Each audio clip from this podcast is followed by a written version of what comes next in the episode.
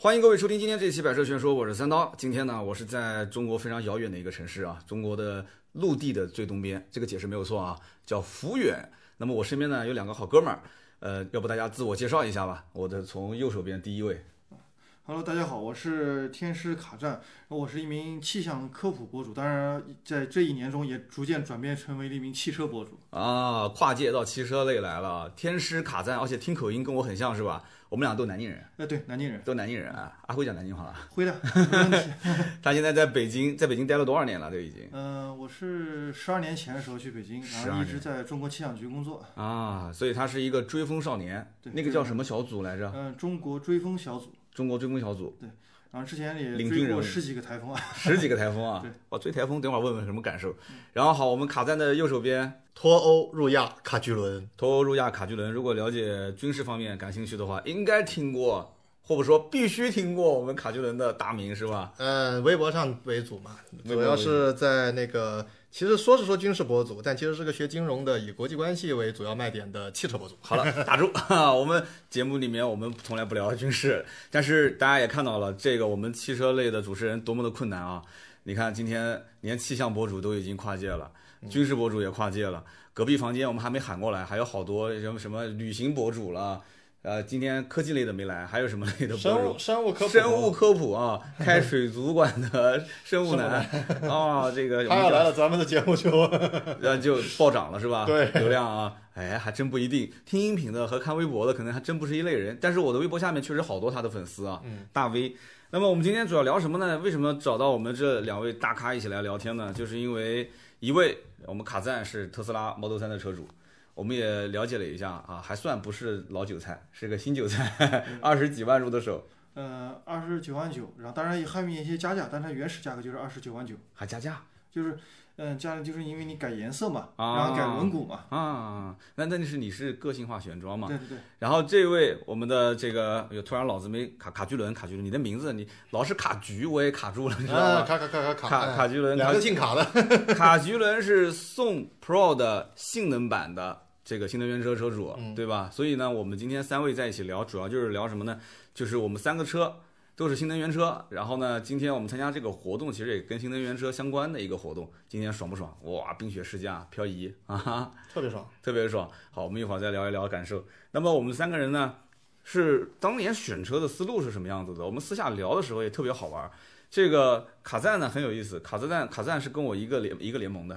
就属于新能源车吐槽协会的哈，吐槽协会把特斯拉吐槽的是特斯拉官方从来没找过你是吧？其实也有找过，但是细节我就不多说 一了点。不能多说，不能说。啊，其实可以的，但是你不说我们也知道，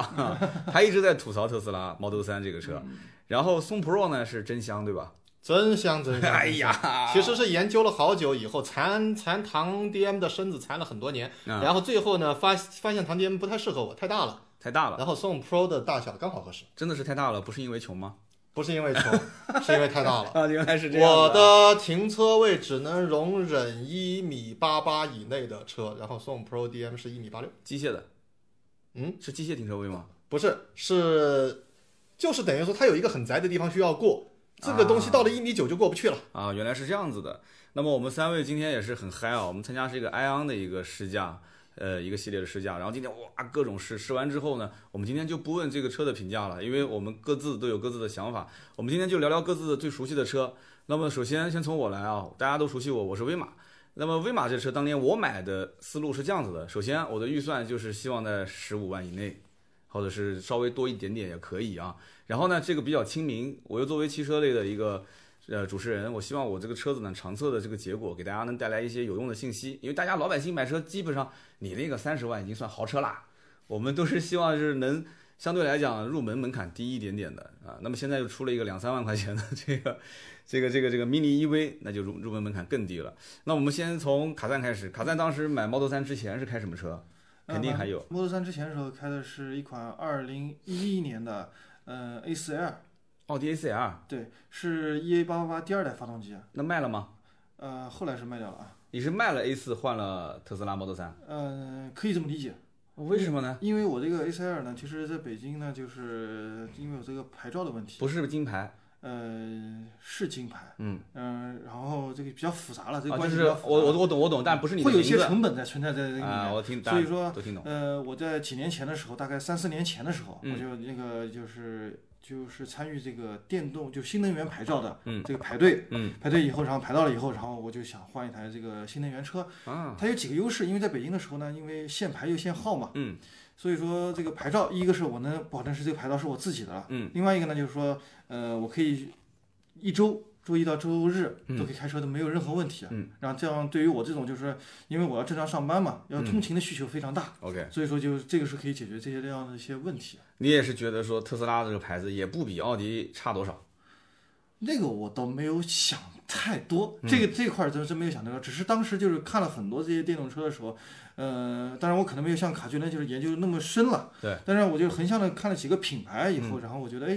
这个品牌似乎它还是可以，特别是它在我买之前的时候出现了一次降价，啊，就是也就是在二零一九年的年底之前的时候，它等于是从这个三十五六万这个区间，啊突然降到了二十九万九，等于是哇一下子降了好多。后来我就觉得。占便宜了。哎，这个价格是可以买，当然我不知道后面是否还还有更多的坑在后面了。本来你嘲笑了前面的韭菜，嗯结果你被后面的韭菜嘲笑了。啊，对，所以说，所以说这就是后话这个问题。 其实也还好，现在啊，也就差了几万块钱，不差这一点，毕竟有个北京牌了嘛，对吧嗯对？对对，那你当时买其实就是因为考虑通勤的需求。呃，通勤的需那你横向对比的是什么车呢？当时横向对比了，其实也不少，因为我之之前的时候，正好是先在二零一九年年底的时候接了一个 EQC 的一个小广告，嗯就是呃不能叫小广告，就是一个给他们一个推广的活。嗯，那不送一辆就行了嘛？当哎然，呀，嗯当然，真的这是个、哎呀，对，就是当然就是说我是这么想，但是人家厂商并没有这么去办那个事儿嘛。奔驰不会干这个事情的对，所以说中间其实就是我也了解了它的价格，其实差得很远，这是比较高端的。啊。那么低端的时候，就是说相也不能讲低端吧，就是其他一些国内的这些自主品牌也接触过很多，对那包括像蔚来啊，是甚至是小鹏它后续要出，但是当时也没有出嘛。嗯。然后包括像这个像威马呀、比亚迪呀等等的很多很多品牌了。你就想买轿车是吧？对我只是想买个轿车来替代我之前开的这台轿车啊因为所轿车的时候其实它还是我觉得那个乘坐还是驾驶体验还是更方便一点。所以他们当时没有 S 没有轿车，如是不是这个原因？你说是这个？就是当时你在看的看车的时候，小鹏 P7 还没出来嘛？啊，对，没有汽车。然后蔚来现到现在为止还没有轿车嘛？对，没错那。当时那如果我们讲个如果啊，当时小鹏 P7 出来了，那你你你会纠结吗？小鹏呃， P7 可跟能猫头会鹰有一些纠结，啊可能会有一些。但是鉴于小鹏跟这个特斯拉之间这种微妙的 内部关系，对啊吧，微？妙的那个关系 哎所以说我为什么就说的那么含蓄啊？哎呀，这个东西你们都知道代码的事情嘛，我就不深说 了啊，不哎深聊了，不深聊。嗯，但是就是可能还是会有一些顾虑。啊，然后所以说在那个时间点的时候，就是说特斯拉确实是代表了这个时代科技的一个领军者。嗯然后所以说我想的是，正好价格降到这个，既然达到三十万这个区间的时候，啊，OK，然后这个三十万这条线，我就啊觉得嗯还是到可了以你去的试心理预期了。啊，对。好，那么一会儿再聊它是怎么吐槽 Model 3的。那么接下来， 接下来就是我们的宋 Pro 的这个插混的车主啊，而且是个性能版啊，四秒多的这个加速的性能版是顶配了，相当于是，啊对，最顶配的，带真皮座椅，座椅通风，嗯，然后三擎四驱，这是最关键的。哇，三擎四驱，对，前后前后双电机的那种。嗯嗯，三擎四驱，这个车开下来之后，你先说说是香在哪儿吧？嗯，这么说吧，我就馋它的 DM 三点零，啊，第三，代第三代比亚迪的那个那个混动系统。嗯，研究的很透了啊。对，那么，那么我想问，当时你选这车的时候是毫不犹豫的选，还是说中间有摇摆？有哇比其他的车那可是一个大故事了，我不能、我不能展开说，不然时间全过去了。 ，OK，我基本上把市面上所有的车都考察了，当然我不是说所有的车，我的意思是我的标准内的车，我的标准是什么？必须有四驱，必须是 SUV，、这个是我们家的情怀，就是这是如果说是我要买这个车，我的车有可能我爸会开，然后我爸会开，我也会开，然后我们两个都喜欢 SUV，、而且都喜欢四驱，那那为什么不买那个呃非承载式呢？因为我们又都不需要。我们又都不需要那种就是什么来着，都不需要那种很高的越野能力，嗯但我们需要它有一定的通过性， OK，所以这就是第一步。第二步，为什么买新能源？新能源，因为我因为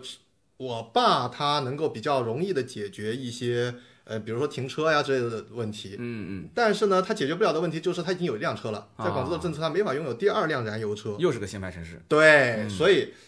绿牌不限，PHEV 在广州不限 OK 那就送 PRO 了。好，然后送 PRO 为什么又要选 DM 呢？那又为什么要选这个性能版呢？就是一句话，馋它 DM 三点零的完全版。嗯，就是你其实研究的很透了。对，家里面要 SUV，然后呢，牌照的问题是必须绿牌，然后对加上你又馋这个技术，所以最终选了它。嗯好，那我们就简单明了的进入下一个环节，就是吐槽环节了。嗯，就用的过程中到底有哪些不好的？我们 Model 3可以先开始我就把这个整体的说一下，好吧？整体说一下，因为这好像有点事儿。啊，没事，时间有限，嗯啊好，然后就是首先这个 Model 3啊，其实这个车它的优缺点还是非常鲜明的。嗯，客观讲，呃，像这个电动车共有的这些优点，我就不多说了。嗯，它其实我觉得它就是核心的优点在于它的电池的管理技术，嗯，是非常先进。然后这个首先它这个就是比如说，嗯、首先 EPA 的表显，再加上它这个整体就是这个耗电的时候，就是基本上可以让这个驾驶者了然于心。嗯，它基本上就是对于里程的焦虑啊，就比如说它剩多少。大概是多少时候，这个心里面是很有准的。啊，就很准是吧？对，这是一块儿。第二块呢，就是说它这个充电技术上，嗯，充电技术上，我们也知道现在不是那个 V 三这个充电超充出来了，对的，我我也体验过一回，确实是它这个从百分之二十到百分之八十话，也就二十来分钟，嗯，这个这个实在是非常的。非常的香吧，然后因为这个我们知道和别的品牌的时候，这个基本上是很难突破半小时这个大关对，但是费用也很高吧？啊，当然费用也很高了。大概划到一度电多少钱？呃，一度电的话，在北京的话，一度电是两块两块钱。啊，两块钱还好还好，贵个几毛。但是这个两块钱呢，其实也很能会让有很多车主会觉得，就是说，哎，跟油车又没有拉开那么大的差距了啊，就嗯消开起耗来了。成本又高对，了。所以说我自己用这个车的时候，我的成本的时候也是为什么我建议大家一定要家里有装，就是四毛八，那是真香，一一公里还不到一毛钱，嗯，对吧？ 这个还是还是可以，就等于就翻了五倍了嘛，对吧？对对对那行，那我们最后就再问你一个问嗯题，就是说，如果说 Model 3你现在不是一直在吐槽，你吐槽的什么点？刚刚还是没说到点对，啊呢。啊啊！啊，主要这些点就是刚才我讲的是优点，嗯，那么其实它的缺点也很鲜明，嗯，那缺点就是说它这个比如说做工差，包括一些设计不合理，这个是非常非啊那常差在哪？不合理在哪儿？啊，对，做工差的话，从头到尾都都有很多了。这个我就简单说一下，比如说像什么接缝对不齐啊，嗯什么的，就是你不细看，其实我都能忍。嗯，但是呢，这个里面比如说出现的最严重的，比如说漏水问题，啊，你哪边漏水？前面可、呃、不是我漏水啊，就是嗯我的、我见过很多车友漏水，嗯，然后前面这个就是从这个车内的这个化妆镜上面对吧就开始渗水哇往下渗水，后面的时候是在后备箱的两侧的时候往下渗水，甚至后面的这个渗水而且非常严重，会是直接直接流到下面那个电池舱那块。哎呦喂，对，然后然后也而且出现过好多例，嗯而且特斯拉也没有很好的解决方案。那你遇到的是什么呢？那我这个问题倒没有遇到过，但是我遇到过就是说这个车的就是密封性不行，嗯，密封性不行以后导致了它这个开起来的时候其实风噪是非常严重的。啊，对，然后这个这个我觉得国产的，呃，不能说所有的品牌，嗯但是同样价位的这个国产品牌的时候，可以完全可以秒杀它。其对，实它基本上不可能出现这种样这样样一个问题，啊这是它呃做工的方面好。还有另外的一块呢，就是说它这个所谓的它这个人机交互非常好，包括它这个系统非常棒，对等等对，一样会出现死机，啊一样会出现触触摸屏不灵的情况，嗯， 也一样会出现比如说某些功能障碍的问题。嗯，然后我在微博上吐槽过很多，频繁吗？这个功能呃，非常频繁，非常频吐槽过繁，非很多常频繁。非常吐槽过很多，嗯，但是特斯拉特别聪明的就是在于它官方它不回应你这个事情，嗯，但是呢，通过两三个月的时间，通过 OTA 把这个问题解决掉，啊，就是它非常非常聪明的一点嘛。其他车友也遇到过这个问题。呃，其他车的时候，这个相关的问题，我觉得至少我开过的这个 EQC 啊，嗯，呃，包括像不是我那个说，其他的 Model 3车友也遇到同样死机、卡屏啊，对对摸对不了，都是一甚样至的包括什么车门打不开，包括像我就遇到过有人那个 Model X 那个车那个那个就是那个欧飞翼翼门嗯啊欧欧翼翼门门对对，然后打不开啊，然后等等什么问题，我觉得这个很多。那么像到现在冬天的时候，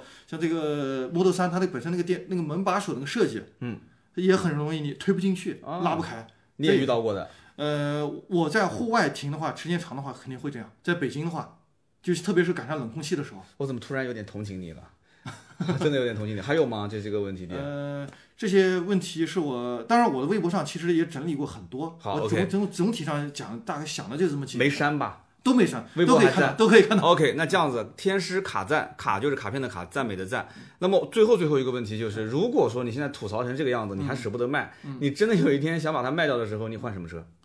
呃，我觉得是这样，就是国产的这个这些车里面说，呃，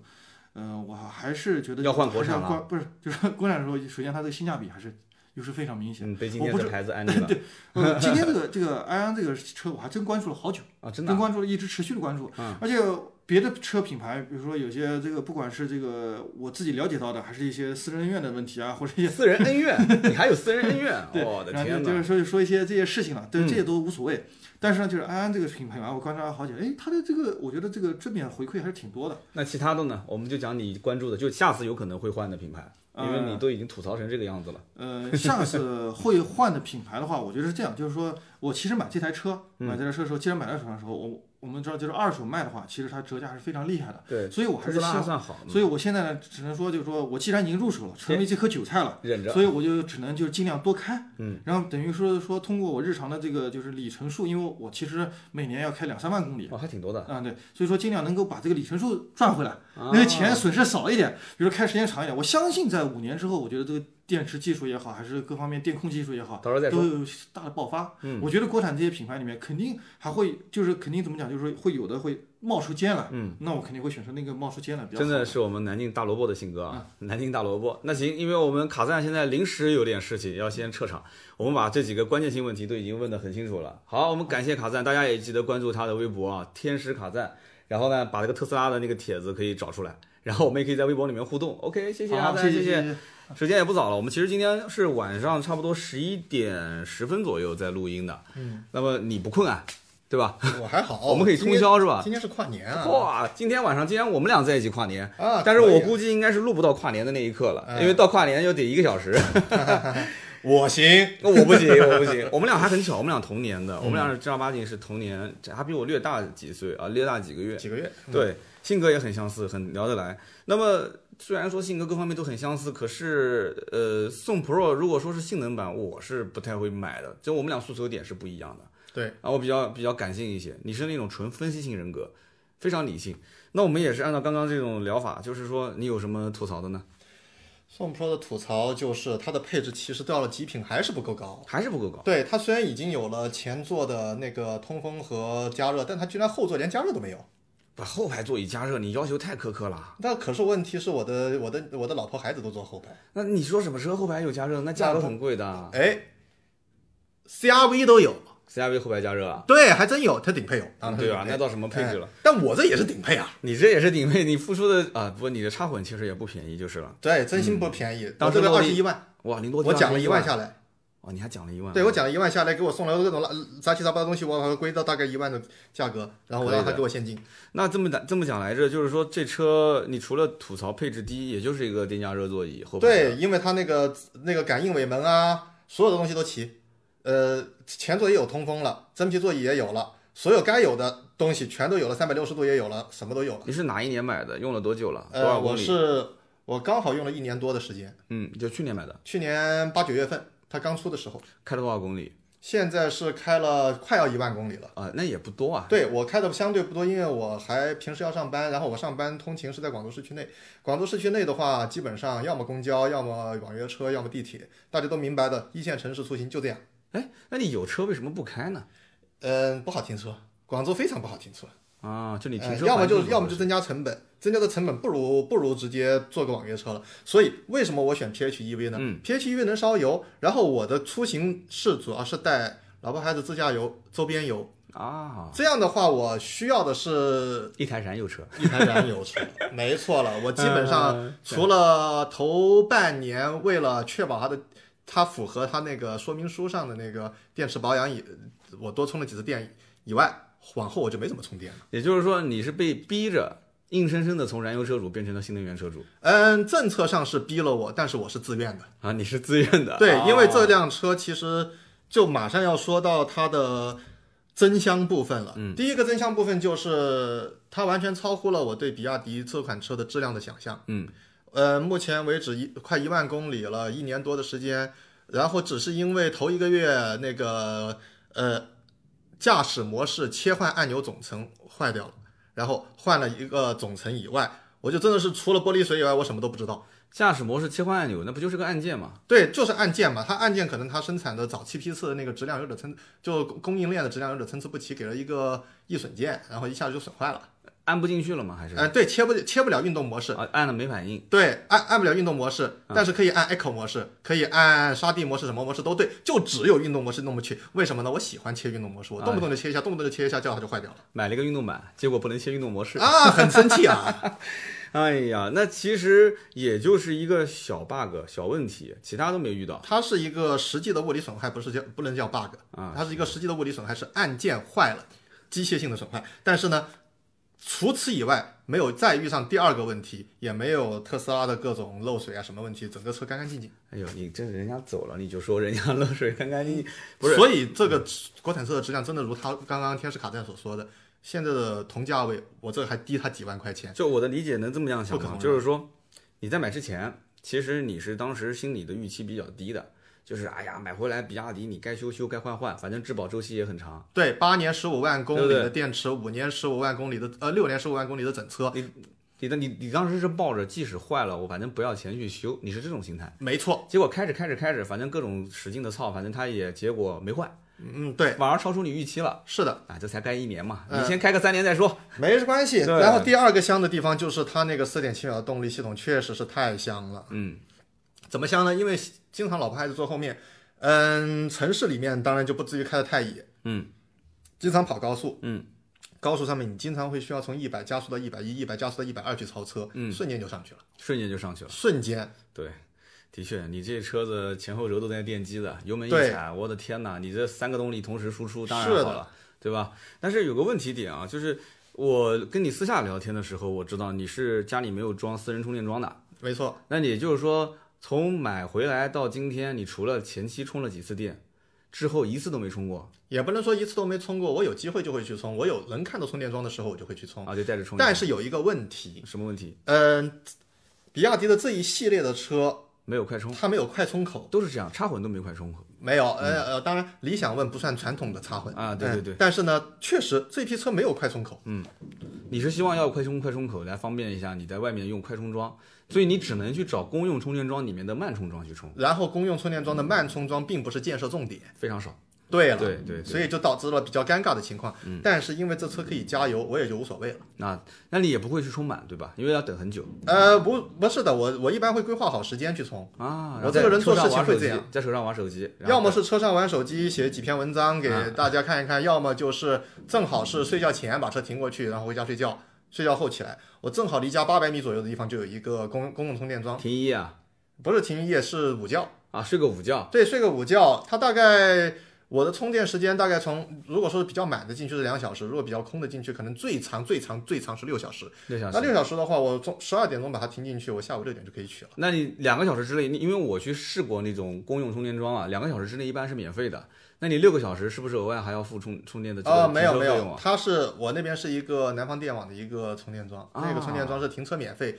然后价格呢时不时还打个折。哟，那可以，那可以，那对于你来讲是真的香了。那么我们可以再换个话题聊一聊啊，就是说大家也看到了，就是这是一位被比亚迪品牌已经充分洗脑的一个用户， 就是你已经算是底粉了啊。呃，算是底粉，但是开抱着开放的心态，你加入底粉那个组织了吗？嗯，其实没有。你还没加入啊？对，因为我比较喜欢就是这孤独的用车者。啊，我觉得你可以加入一下，很快你可能能成为头目。 你这种这种表达，这种这个情感的这种这种渲染啊，我们可以再聊一个话题，就是对新能源的看法。就是你一开始其实，在选车的时候，我觉得是结合你的实际用途来选的，对，而不是直奔新能源，是你通过条件筛选之后。你成为了一个新能源车主，那么你现在那现在成为新能源车主之后，跟你当时在没有成为之前的想象差别大吗？嗯，差别不大，因为我不大确实功课做得很足，所以基本上完全是按照我的想法去使用这款车。嗯，唯一的一点就确实是发现充电确实不是太方便。嗯，因为即便是公用充电口就在家八百米的位置。嗯，但是呢，也不想去充不是不想去充，想去充，但它那边的口径是只有两个口。啊，只有两个口，对哦只有两个对对对，口你是慢充口嘛，对，慢充口但是少，快快充口口特别多嗯多。广州的特点就是快充口你总找得到。对，就三公里之内，你一定找得到，然后你再骑一个共享单车回家都无所谓的。啊，是这样的，对还能健身啊。嗯对，挺好但是但是慢充口真是稀罕的要命。对是这样子的，对，因为本身公用充电桩就是为了解决你快速充电的这样的一个过程，对，所以说对插电式混合动力不是特别友好，对吧？但是你用燃油开也不是不可以开。那么燃油开的过程中呢，你油耗现在是什么样的一个表现？我经常切运动模式，让它发动机常开，所以我的油耗相对来说偏高，基本上相当于两吨车的一个正常水平，就是嗯城市里面大概是九到十升，甚至有些时候飙到十一升。嗯，高速公路的话呢，六点九，很准确的六点九，高速一直就开这么啊多。跑高速的时候很省油。对，呃，也不能说省油吧，因为我是用自适应巡航系统，嗯，然后呢，再加上它那个本身在自适应巡航状态下，它刹车不再会回收能源，所以油耗会反而比你自己亲自开高速要高。啊，对，制动力回收这些，对，所以你在开的过程中，你也很去讲究它的经济性。呃，我不讲究经济性，嗯，我讲究我的我的驾驶舒适性，你只但是我也试过用纯粹自己开的方式，嗯，可以掉到六点一，啊，是这样子，对，这零点零点六零点七很重要吗？不重要，不是很重要，不重要的问题，你要是开了上万公里，那就很重要了。对，大家听到这里应该就发现啊，这个卡杰伦是一个特别有意思的人。他是一个我曾经讲过，就是分四大人格性格嘛，就是 DISC，他是典型的分析型人格。他做任何事情就一定是要把它讲的细枝末节，就是一二三四五，然后要把它给用事实、用案例来进行论证的。所以呢，很恐怖。但是他这个性格去买比亚迪，我觉得我完全能够。能能能够接受，就是比亚迪的客户群体就完完全全绝大部分就跟你是一样的，都会琢磨 一些东西。对对对，那整体新能源方面，你现在是插混，你呃在广州对吧？你在广州，你有可能将来会换成纯电吗？完全有可能。就单凭一个实际上对充电桩的这个使用感受，我就感觉到了。如果只是在广州市区内使用，呃，然后出行的范围不超过整个广东省的话，嗯，那现在像我们今天试驾的埃安，嗯嗯，嗯它有六百五十公里的版本，也有六百公里的版本，那就已经绝对足够了。那你当时在选的时候，为什么不选个纯电车呢？呃，我还是对这个充电桩的建设没有把握。你当时其实不了解充电桩这么密集是吧？也嗯，不了解广州市区内的充电桩这么密集，而且、而且还有一个特点，嗯我我我又开始分析了， 还有一个特点就是我在城市内不怎么开车，城市不怎么开，对我用网我用网约车这种东西还更好，就像安安公呃广汽安安一样，它大量的车在它的网约在网约车出租车市场嗯里面就在广州，所以我一直是其实我相当于是一个安安广汽安安的准车主啊呃的的使用使用用户用户用户啊，长期用户，所以我就知道很方便啊。网约车它那里有如期出行，然后再加上其他几种东西嗯加起来，它的它的费用不高，比滴滴还要便宜。啊就是说尤其在广州比滴滴还要便宜。你其实如果算笔账，你每天如果开车上班出行的话，虽然电费是比较省的，油费也比较省，呃，油费其实也还好，因为你毕竟平时不充电嘛。那么你打车比你停车的成本要低很多。没错，我这么跟你说吧，我在我的住的位置大概是在相当于是珠江新城，我的天呐，有对钱人然有钱人有后钱人哇，赞赞赞！。呃，也不是珠江新城边缘地区，但是也是珠江新城了 啊厉呃然后害了呢，你也就知道停车位有多紧张，然后停车费有多贵。是的然后呢，再开到那个越秀区北京路旁边去上班，嗯、大概知道那个位置，那你也知道那里的停车费用是多高的。是是是，所以说两边怎么算都不合算。嗯，然后单位又没有足够的停车位，呃你也不好意思去硬要一个。对对这对种情况就很就很复杂嘛。对，这里也可以插一句题外话，啊就是今天我们这两位嘉宾啊，就是已经有事先离开的这个这个卡赞，包括我们的卡菊伦，他们两位很有意思，他们是呃一边在职一边做自媒体，这跟我当时一三一四年特别像。就是一边工作，然后一边通过兴趣爱好来做，但这里面还是有区别的。卡赞呢，他本身是气象局的，所以他呢做的内容跟他的专业本身是息息相关。但是卡菊伦不是，啊卡居伦具体单位我们就不说了啊。卡居伦他其实他的所从事的工作跟他的这个兴趣是完全不相干的，哎，所以呢，我觉得就跟我是跟卡赞很像，我跟卡赞就是属于是从汽车兴趣，然后再到做汽车媒体啊，所以因此大家也可以去微博上去搜一搜，看一看一个真实的这个卡居伦是什么样子的一个人。那么我们接下来可以再聊一个小话题，就是什么呢？就是你觉得未来你看好哪一个新能源的品牌？因为你现在是开着比亚迪的新能源的车子，那我能不能理解你下次如果再换车，你还换比亚迪吗？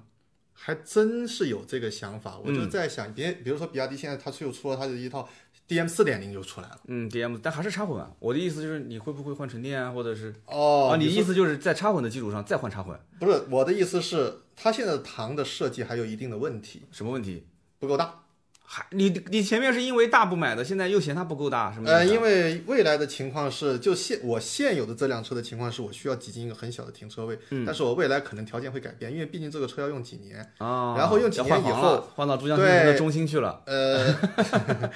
随便说吧。然后就是那个，就就我还会考虑到，就是以后个以后的发展方向，嗯，以后的发展方向可能我会需要一辆大车。啊，就现在是需要一辆小车，这辆小车非常精致，非常漂亮，嗯，然后确实满足了我现在的需求，但我未来考虑的话，我就要考虑更多的需求，嗯，然后。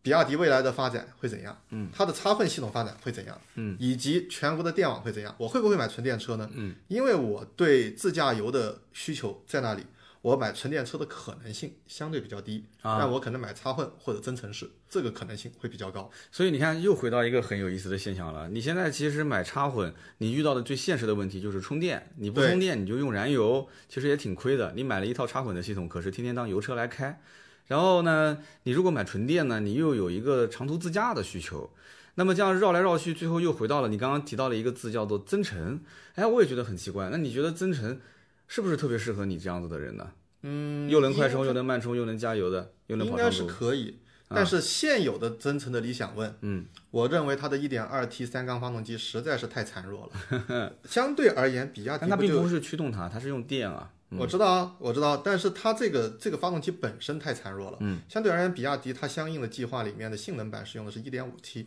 然后呢，经济版里面用的是1.5升，当然了，自吸。你已经开到了像这种四点几秒的加速的车辆，再让你去开那些开起来的，就是其实你你看什么样对比了。那有一些可能以前开的车就比较肉的，他开了一个增程或者开了一个插混，他觉得 OK 啊。但是像你这样子的，你上来哗一下就是一个性能版的，你开什么车你都肉。对，是实在话，我估计不可能再买零百加速5.9秒以内呃以外的车了。对，是这样子的。所以说我刚刚又又这个问题有点绕远了，就是呃，你将来到底会就是换车是基于新能源，比方说比亚迪再进行置换，还是说再换其他品牌我可以这样告诉你，我对品牌也没有没有忠诚度的。啊？也没有忠诚度的。对我对品牌是没有忠诚度的，我是看当时哪个好，我就会买哪个。哇，你是绝对分析型人格。对所以那我刚刚前面我有个问题，我其实不太好意思问啊，但是今天既然聊开了，就是你觉得说比亚迪这个牌子，它的这个定位是不是有点低？就是你开着个比亚迪在路上开车过程当中，有没有遇到过一些觉得哎呀这个品牌没有满足我的虚荣心或者怎么样的？啊、我是真是个绝对分析型人格，嗯，我达到了我的需求，然后这一块不是我要的，嗯，等于你家里人，包括你的太太，包括你的父亲，也都不 care，哎，比亚迪就比亚迪。他们有点儿，他们有点儿 care，但是这是个新能源车，它绿牌一亮出来，大家就知道它的身份跟蓝牌比亚迪是不一样的。啊，我知道了。你明那白了那你你父亲跟你太太当年有没有过让你备选其他车型的？呃，我太太曾经说过要不要直接买个好的，可是我们的财力还没达到，啊，就是因为真正要买好的那是就是真正要买好的。就三十万往上跑。对，啊那嗯那我觉得没有必要，因为你也知道的，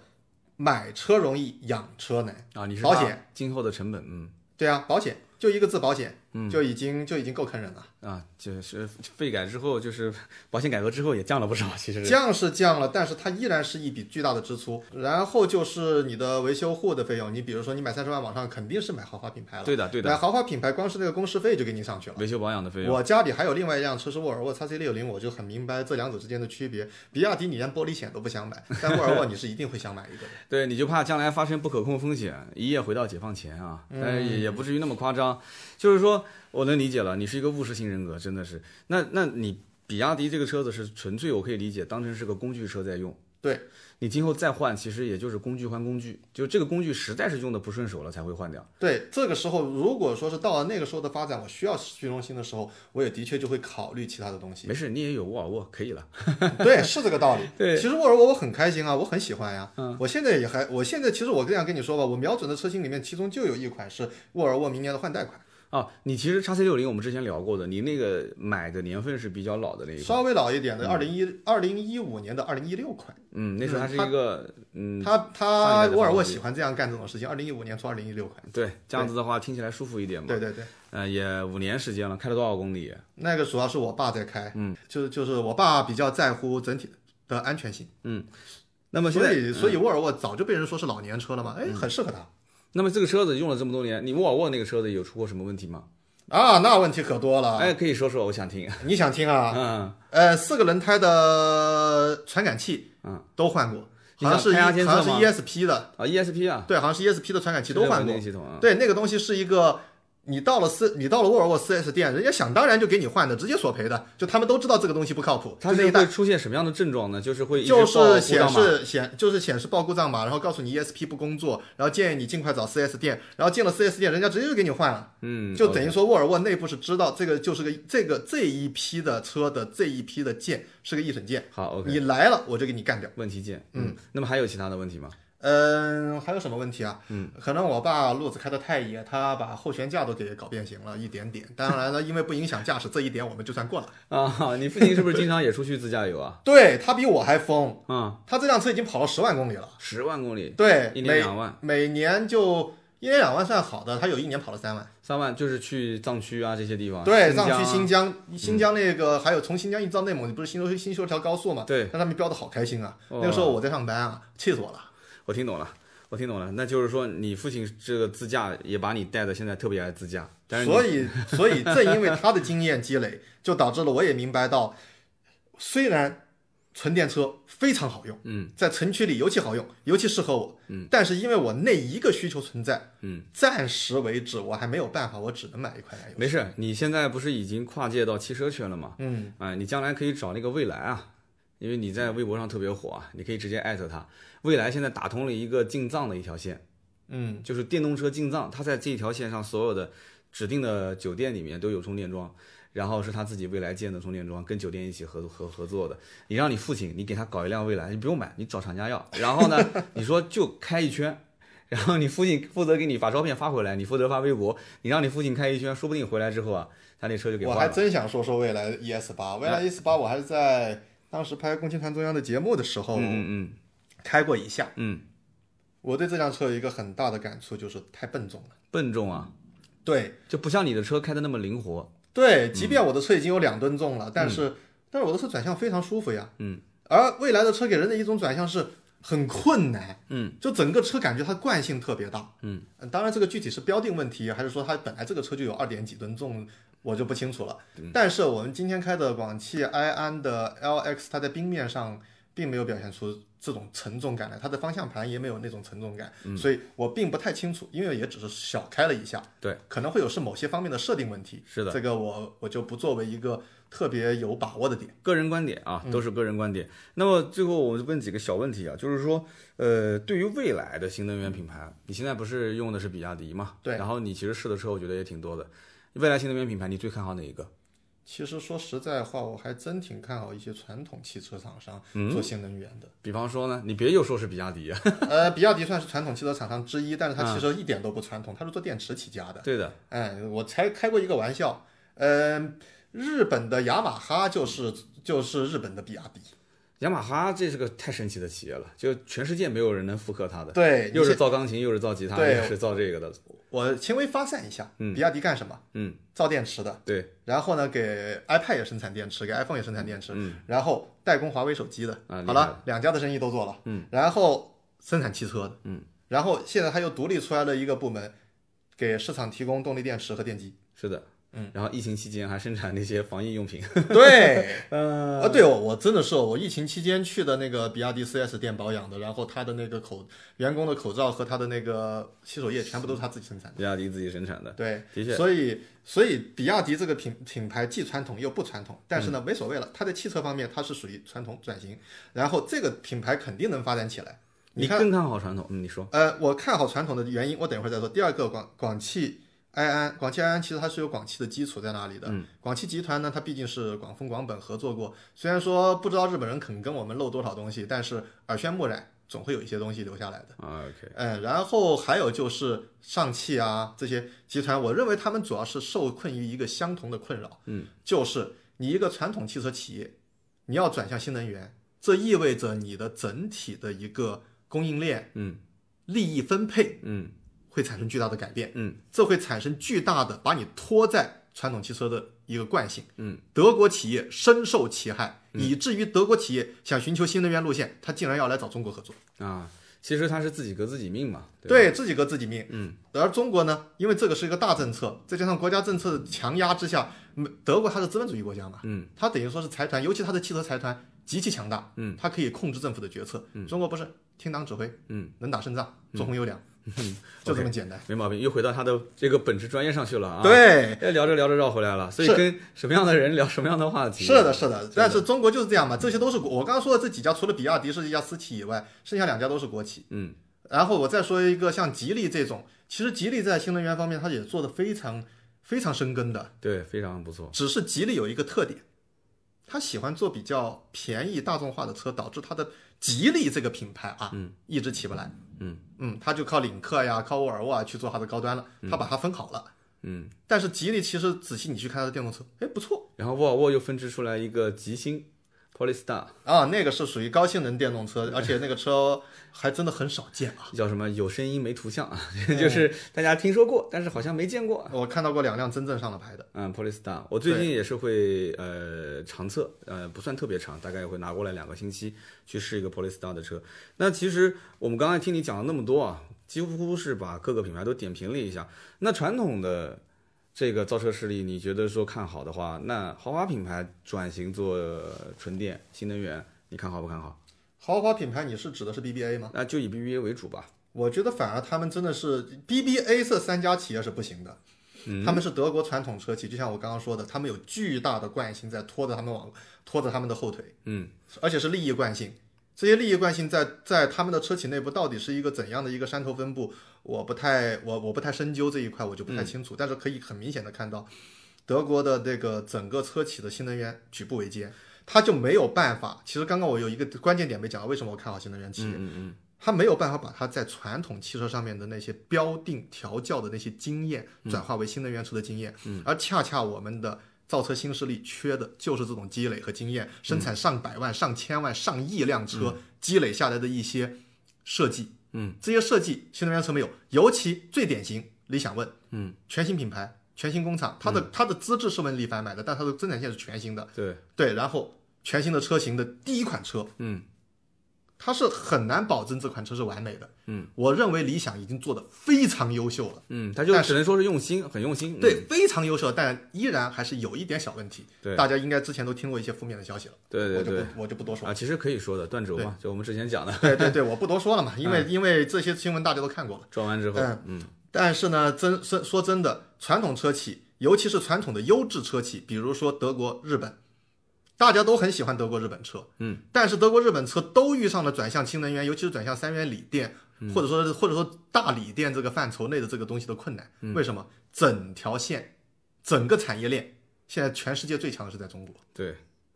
所以就是你的理解，豪华品牌德国三巨头其实比较难，但是问题在于二线豪华品牌也没谁了。比方说雷克萨斯，它自己有自己的混动技术，它其实很排斥走纯电路线的，对不对？那么再它接有下一来。款马上要走纯电路线了，我也没办法，它其实就是因为中国这个市场还是大嘛，嗯还要顺应你的政策，要不然的话，它的那个混动系统 THS 啊，它根本拿不到补贴，那怎么办呢？嗯那只能它改成增程就可以拿补贴啦，变成纯电就可以拿补贴啦，对不对？那么包括你看这个凯迪拉克啊、林肯啊这些品牌，其实难道你看好的都是这些吗？那这不些也很是，弱、其啊。实你要说是二线品牌，也是真真只有沃尔沃真正在做新能源。沃尔沃那就不用问了，那其实就是我也我不是对这沃尔沃我一直有一个说法嘛，嗯，吉利分三家，嗯，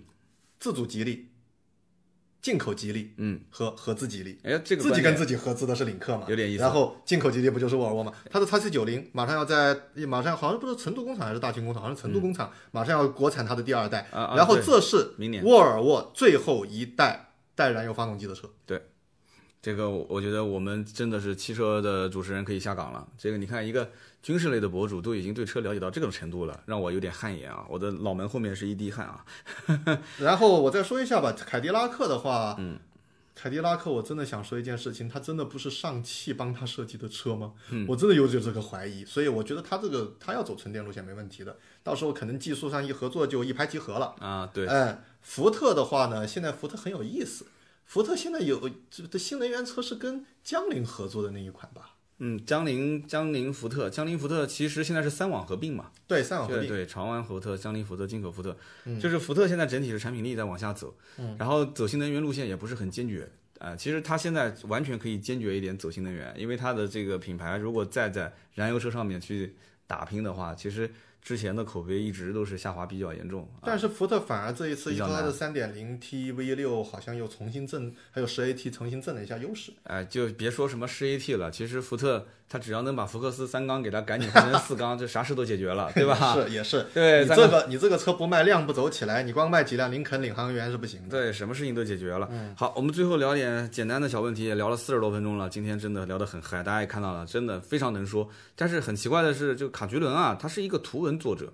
就我呃也是昨天和前天两天一直在给他洗脑，就是说完完全全可以做一期音频节目，大家也可以在节目下方评论一下，呃，聊一聊，就是你喜不喜欢像卡秋伦这样的？他将来如果是做个音频节目，他给你去聊军事，甚至于去聊汽车的话，大家喜不喜欢？他风格很有意思啊，很有特点的一个人，对吧？那么我们最后两个小问题，第一个，我们给大家一些建议啊。我的节目一般都是希望能干货多一点啊。今天真的已经有很多干货了，就是首先一个，你觉得新能源车，包括呃纯电也好，插混也好，哪怕就是把增程放进来，适合什么样的人？嗯、我觉得其实就是适合新生代的人，因新为生代的人，对，因为如果说是老一代的人的话，就会像我我的思维是比较跳跃的，就会像我一样会考虑到、考虑到走好不好加油啊，考虑到，因为人生过久了以后，对安全感的追求会特别的重，嗯，所以就会有那种。一秒钟你加不上油、充不上电，你都会焦虑的这种东西。焦虑越年轻反而越不会有，对有点初生牛犊不怕虎的意思。对，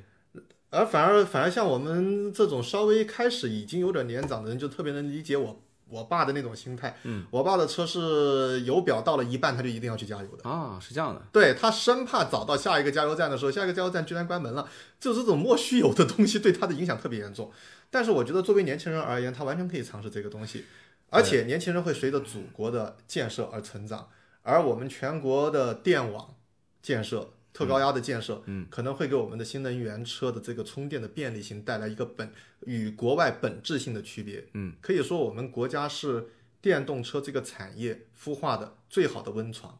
而这个东西又正好是与我们国家国力的发展，嗯，一起的，然后同时与这一批年轻人的成长，嗯，是在一起的。我怎么有点在听新闻播报的这种感觉啊？ 呃我的风格嘛，我不是对说我是视我是军事博主、视频博主嘛，对，这一段真的是有点在听报告的感觉啊。嗯我们今天有一个环节特别有意思，就是我们这次是九位微博的大 V 一起来读城，我们在抚远啊，就是读这个城市，然后是跨界合作啊。那么其中有一位叫做田浩，嗯，，呃，田浩，田浩他是那个叫《边境夜行人》的那本书的作者 对，盖姆欧瓦博主著名。某偶尔你们如果是他的微博上就知道，他这个名言是是就是他他带火的，盖某欧瓦啊，对，很低调，啊也不爱说话。今天我们有个环节是，呃，给那些就是可能还没太考虑新能源车的人种个草。嗯，然后正好田浩就是属于这一类。田浩呢，他家里有一辆燃油车，然后因为他的可能工作的这个特性啊，就是他一年据说才开六百公里，这是应该讲我听说过的一年开的公里数最少的车主之一了啊！一年六百，我一年五千我都觉得那个车天天落灰了，他一年六百，经常说想用车的时候，发现电瓶已经点不着了， 就是电瓶打不着火。所以呢，这个我们就想给他做个思想工作。田浩给了我们一个他的，他说我其实不是没考虑过，考虑过。他讲了一个思路是什么？他说我的车天生也不开，但是每隔半年还要做一次保养。他说如果我是个电动车的话，是不是保养这方面我能省很多钱？哎，他这个逻辑简简简直了啊，这是个神逻辑啊！他如果说一年六百公里的话，我觉得真的是确实啊，保养你如果是越贵的，它如果前面燃油车是一个豪华品牌的话，它越贵的话，电动车反而省的成本就越越多。但是话也说回来了，一年不开，其实一年就不保值嘛。嗯， 它就是每一天都在折钱，每一天都在折钱。所以我们当时给它种草种了一下，但是不是很成功。最关键的问题是它还是没充电桩，跟你一样的，是这样的一个问题。好，你刚刚说了一个是新生代的，那么实际在使用过程当中，其实你也是担心纯电的续航，就是不确定因素，对吧？对对，然后你插混呢，也可以拿个牌照。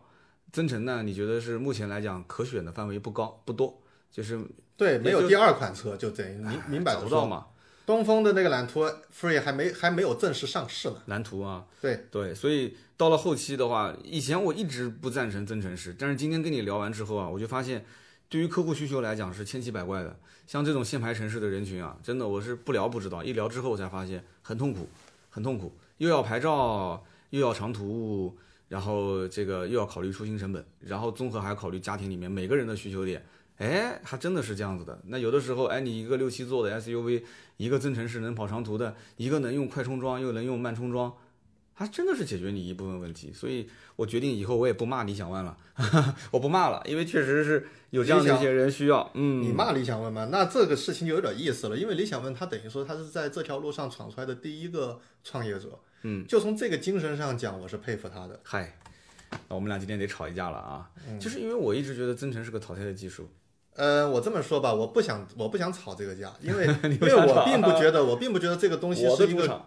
我知道，这我并不觉得这是一个可以吵起来的东西。他走了一条路线，他探索一条道路，你可以去看他成不成功，嗯而不是现在就去下定义他一定不成功。的确也是啊，它也是一个，我觉得是政策孵化下的一个，就是吃政策非常严重的一个产品。有人讲说，那新能源车、电动车不补贴，我就不相信他们能卖得出去。哎，还真不是。电动车车，我可以讲，电动车不补贴销量影响不会特别大，但是电，但是如果增程式不补贴的话，或者说是牌照这方面受影响的话，它会直接甚至腰斩一大半，甚至都不止。哦，那倒是真的。嗯真的是这样子，所以我当时觉得是这一方面。但是 PHEV 也一样是吃政策的东西啊。的确也是，嗯，有些城市其实对于这种就是 F 牌照啊，就是我们纯电是 D 嘛、f 开头的牌照，它已经有一些像北京，对不对？在某些时间段，它不可以进入是二环还是三环，但是依然它其实还是有需求，至少是解决了我绝大部分的出行需求。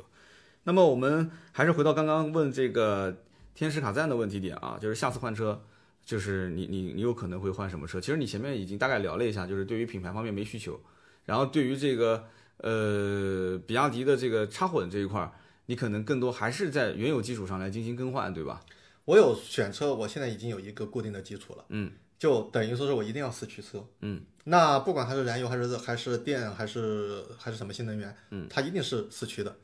为什么你就这么坚定要四驱呢？我就很奇怪。啊我今天开了，我今天开了两款车呀，这个 Iron V 和 Iron LX。嗯，Iron V 是前前驱，LX 给我们选了辆四驱。嗯，不管从任何一个角度上讲，我都觉得四驱是必买不可的。对，但是你在广东，你你你见过这几次是下雪？怎么说 呢？这既是我的情怀，也是我从实用价值上面去考虑的。广东虽然不下雪，嗯但广东会有超级无敌大暴雨啊。啊，雨雪天啊，你对呃，雨不是天没没有雪，但是超级无敌大暴雨对，我的意思，嗯，至少五到十厘米，甚至是二十厘米深的水。嗯所以为什么我要城市越野呢？嗯嗯嗯，我不需要它能够去或老的三幺八国道，现在三幺八国道修得很好了，但是我说的是老的那种正在修的三幺八国道，我嗯不需要它去和那个东西。嗯，但我需要它有足够的底盘离地间隙。嗯，就这么个道理，城市越野就这个意思。那你说你的车开了一年多，真正需要你脱困的时机多吗？其实没有，嗯，其实没有，但是它会给我一种安全感啊，也就是这种安全，这种情怀是来源于一种安全感。安全感。我知道它在那儿，明白吧？原来你是一个缺乏安全感的男人。那随便怎么 说吧，呃，然后现在我加了一条前后双电机，哇，那你今后的要求可就高了，前后双电机，然后这个又是一个插混，然后又是四驱，而且加速哦你呃，现不在一定要插混，这个倒是实在话，不一定要插混，那你牌照问题还是解决不了啊嗯，除非你把增程式也当成插混。啊，那是这样子，就是你还是要个绿牌吧，就可以这么理解。对，绿牌毕竟还是有政策好处的。嗯，那如果政策好处消失以后呢？呃，我还是会结合一下。其实我这么跟你说吧，我有一个心理的预期值，嗯，就是如果纯电车的纯电续航里程能够达到八九百公里，你就可以我考虑就了。会买纯电车。对，其实我们今天聊那么多啊，我大概也分析出我对面的这一位，就是我们才认识了两天，但是很投机的兄弟啊，这个卡居伦，其实他真的是一个理性分析，且其实心中对于不确定非常排斥的。你是希望所有的东西能在你的可控范围之内，对，确定范围之内，能看得见、摸得着的，嗯，就是像一个代码一样的，输入一个得出一个结论，输入一个得出一个结论，嗯，你是这样子的。但是我们其实听友当中很多人应该也听出来了啊，大家有些人可能不认同，有很多的听友的性格跟你不相干，嗯，呃，或者不像不叫不相干，就不相似，或者说跟你完全相反，没关系啊，我们人是人就是这样嗯嘛。我们那天也聊过嘛，DRSC，、你是典型的 C 的性格啊，C 偏 D 一些。那么 OK，我们今天聊那么多，也是非常感谢啊，我们的今天这位已经不在现场的这个呃天使卡赞啊和我们的身边这一位卡居伦，大家呢也是多多可以上他们的微博。你的微博上聊车的多吗？嗯，今年聊的比较少一点，嗯毕竟今年可以说是政治那边的任务比较多一点。我听懂了，我听懂了，大家也可以去看一看啊。他呢，就是他是主做原创内容的，然后他也会有在微博上发一些原创文章，大家可以点进去看一看。可能有一些文章只能看一半哦，但是没有关系，不行你找我，我不来是找他不是有一些文章只能看一半，而是我所有的文章都只能看一截儿。啊，是这样子的。对，我的文章是收费的，但是我有很多很多的其他的内容。 OK，没问题。他是一个发微博的狂魔，对今天一天发了多少条？呃，今天一天啊，还还没算出来呢，今我天的一天还天没结束呢。我就看到你你怎那个么知道微呢博，就因为我在刷，我们互相记，我们一共就九个人嘛，我就互相看看大家在发什么。你是最多的，你是不停的更新，不停的更新。那是因为我这我我这我的风格，嗯，真的是就这样有什么东西我想到了，我就要立刻把它写出来。对，大家可以去看一看他的微博，很有意思啊。然后也是非常感谢你分享了那么多跟汽车相关的知识，也让我呃得到了这个呃非常大的一个鼓舞。也就是说，我得要加油了，要再努力一些了，要不然的话就要被这些跨界的博主给赶超了啊。那么也欢迎我们的听友们在节目下方呢多多留言互动。可以聊一聊自己的感受，可能我最近一段时间好像确实新能源车啊聊的多了一些，但是希望大家呢也能理解，因为我也是明显感觉到，今年下半年发力最多的都是新能源，呃，包括传统车企的新能源和新造车势力都在发力，都一直在做宣传啊，然后去做试驾啊。这种现象其实明年可能会更加的明显。我曾经也说过，就是你以后到 4S 店看车，你也会陆陆续续的发现，燃油车越来越少了，然后新能源车是越来越多，所以就可能会逼着整个市场有一个比较大的变化，消费者的这个消费的这个思想和逻辑也会慢慢的变化。那你是在限牌城市，我是在非限牌城市，我们可能感受还不是很深，但是我相信我们听友里面限牌城市的人已经是春江水暖鸭先知了。哎，我不是说大家是鸭啊、我先知， 我先知，你先知。 好的，非常感谢啊！今天聊那么多，那么以上就是我们节目所有的内容。呃，感谢大家的收听，也希望大家在节目下方多多留言支持啊！留言互动是对我最大的一个支持和帮助。那么我们下面呢就是关于上期节目的留言互动。上期节目呢，咱们聊的是关于二零二零年的年终总结。那么先是盘点了一下整个二零二零年汽车圈发生的一些大事，还有一些重点车型。然后后半段呢，啊、我主要是总结了一下自己的工作。呃，应该讲二零二零年是跟以往每一年比起来，变化都非常大的一年。以往的每一年，其实说实话啊，就是稳步的前进就可以了。但是二零二零年呢，发生了一些外部的变化啊，包括抖音啊、直播啊、直播带货这些冲击非常的大，然后加上又是个疫情的大环境，所以呢，因此在这种漩涡当中啊，你说一个人要保持镇定，然后保持你的初衷不变，还是比较困难的，因为有很多的市场上的需求啊，或者说是诱惑，它会让你的思想有一些不坚定。所以呢，去年也是走了一些弯路，当然了，也坚持了一些还算是比较珍贵的东西啊，没有去遗失掉。那么到了年底，沉下心来去看一看今年这一年的一些呃所作所为，那么我我只能说是比较诚恳的，在节目当中是寻求大家的帮助，分析一下我的不足之处，然后说一说可能我们目前来讲还保留的一些我觉得还可以的东西。那么我看到在留言区啊，真的是人心都是肉长的，就是你真诚的跟别人去聊，别人也会真诚的给你反馈。上期节目七百多条留言，每一条都非常的真诚。大家在留言的过程中，一个就是有的人留下心愿嘛，那么另外一个就是很多人就针对我的这些内容，特别是我关于自己团队的一些分析，大家给出了非常好的意见。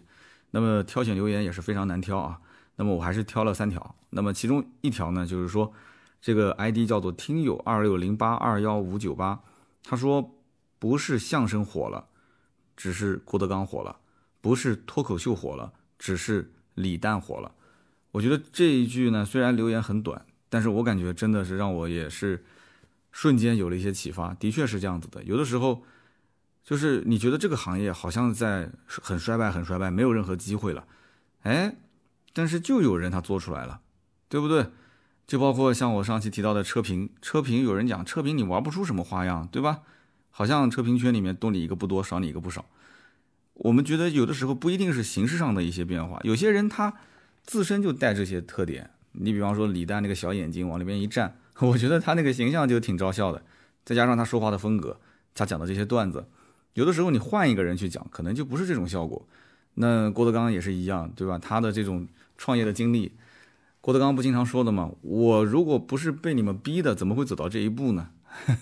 当年我，对吧？到北京来来回回那么多趟，你们都不认我，对不对？把我像狗一样的往外咧啊！现在我出来了之后，还有那么多人攻击我，哎，就是他是个情商很高的人。我觉得我也看过他的自传啊，叫《郭德纲好》那本书，我觉得我真的印象也很深。但是呢。呃，那本书里面，其中有三分之一都在骂同行，就是各种暗讽， 呵呵就是各种暗讽同行，各种各种不好。呃，我觉得这个怎么说呢？这个我我可能我要如果将来要是写的话，我不会是这样子说各种暗讽同行这个不好那个不好，这也是性格啊，也可能说是格局。那么下面一位听友叫做八九已老，八九已老，八九年老了吗？如果八九都老的话，那我八四年 岂不就老上加老？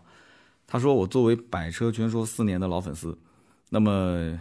呃，有点惭愧啊，这是第一次给节目留言。这一期是三刀真的触动了我的内心深处。百车全说是我下班回家路上必听的节目。很多的时候呢，为了听完一期节目，我会在楼下的车子里面待上半个多小时。经常上楼的之后，老婆会把我臭骂一顿。我是八九年出生，那么经历过小时候在田野当中生活，然后再到大城市里面科技化的生活的改变。那么，在一家电商企业一直是做到了运营总监，那么也是在这家公司奋斗到今天，娶妻生子，换了车，买了房。那么去年呢，经历过事业的重大的挫折，觉得说撑不下去的时候，我就会反复听三刀聊曹德旺的那三期节目，心里面不服输的那股劲呢，啊，就让我一直熬到了现在。那么今年是我在这家公司第六个年头，我已经下定决心想去创业。那么老板呢，格局也是非常大。虽然说他也挽留我，他也很理解我。他说：“我希望三刀看到这条留言，能够给我打打气。”其实我觉得创业这件事情，你只要想清楚了，哦，千万不要打没有准备的仗。